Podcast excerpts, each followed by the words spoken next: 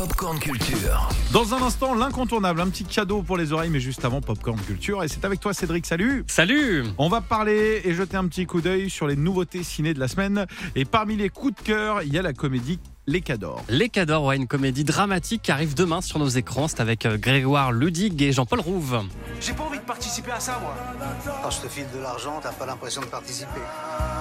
C'est quoi cette histoire? Dis-moi ce qui se passe Je suis le con de la famille, je te laisserai pas prendre ma place. Me tire.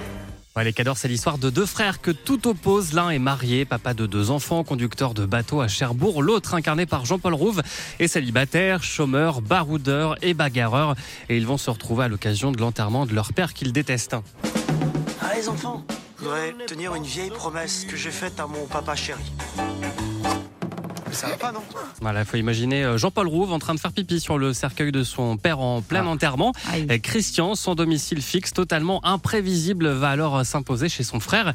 Mais son comportement va rapidement faire des étincelles et pourtant le mauvais garçon de la famille va venir en aide à son petit frère qui risque de tout perdre alors qu'il est mêlé à une sale histoire de trafic de drogue.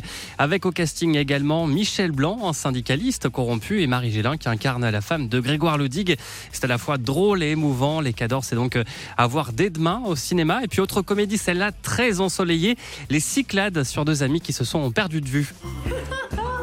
T'as pas changé. Bon, d'accord, oui, t'as les joues un peu creusées, les cernes, les pas de doigts. Merci, c'est gentil.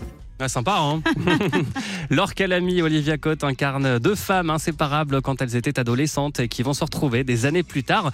Elles vont alors décider de réaliser le voyage dont elles ont toujours rêvé, partir en vacances en Grèce. Mais les deux anciennes meilleures amies euh, vont se rendre compte qu'elles ont une approche très différente des vacances.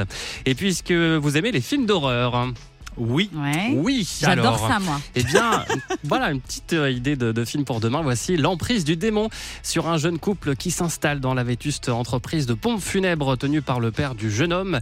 Voilà le décor, une installation qui va tourner au cauchemar à l'arrivée d'un cadavre qui contient une entité maléfique. Là là. Merci de nous donner envie, ou pas d'ailleurs, de voir euh, tout ça. Retrouvez toute l'actu gaming, ciné et musique avec Cédric Lecor de 16h à 20h sur Europe 2.